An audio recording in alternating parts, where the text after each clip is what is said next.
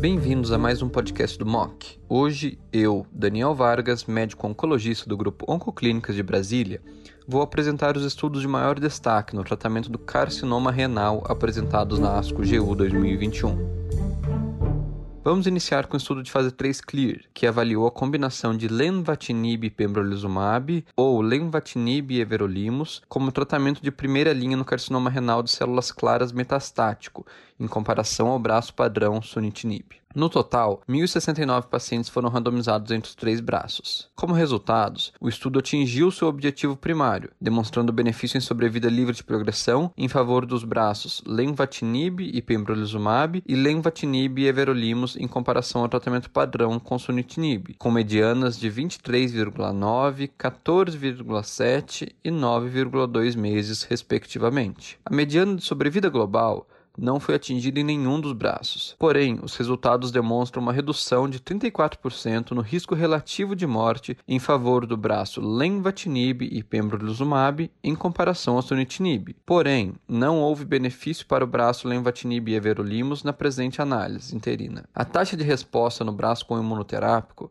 foi 71%, com 16% de respostas completas, enquanto a taxa de resposta foi 53,5% no braço combinado com everolimus e 36,1% no braço sunitinib. Esses resultados são relevantes, pois estabelecem a combinação de lenvatinib e pembrolizumab como mais uma opção de tratamento de primeira linha no carcinoma renal de células claras avançado. Os dados também são favoráveis para a combinação de lenvatinib e everolimus, porém ainda é necessário um tempo de segmento maior para avaliarmos os resultados de sobrevida global a longo prazo nesse braço. Outro trabalho de destaque é o estudo SWOG 1500, apresentado pelo Dr. Sumanta Paul, que avaliou o tratamento do carcinoma papilífero de células renais em primeira ou segunda linha com quatro diferentes drogas: sunitinib, cabozantinib, crisotinib e savolitinib. A inclusão de pacientes nos últimos dois braços foi suspensa precocemente após futilidade demonstrada em análise interina. O objetivo primário do estudo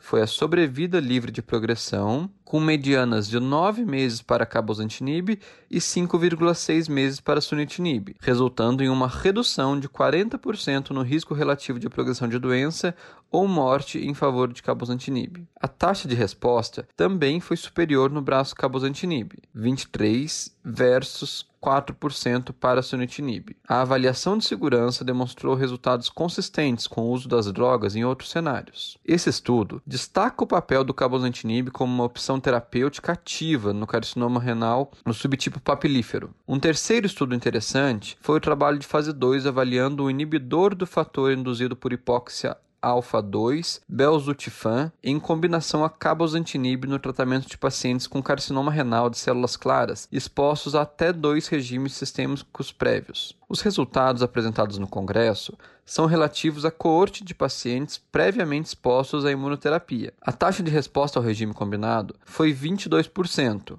com 90% dos pacientes apresentando controle de doença, e a duração mediana de resposta não foi alcançada. As taxas de sobrevida livre de progressão e sobrevida global aos 12 meses foram 65% e 81%, respectivamente. O tratamento com regime combinado foi seguro, sem eventos adversos de grau 4 ou 5 relacionados à terapia. A taxa de hipóxia, que é um efeito adverso associado a essa classe de drogas, foi 4%, sendo os eventos de graus 3. Esse trabalho reforça o papel da via da hipóxia como um importante alvo terapêutico no tratamento do carcinoma de células renais, enquanto aguardamos estudos adicionais e maiores com essa classe de drogas. Este foi o resumo dos principais trabalhos sobre o tratamento do carcinoma de células renais na ASCO GU 2021. Siga o MOC nos agregadores de podcasts como Spotify, Apple e Google e receba notificações sobre os novos conteúdos.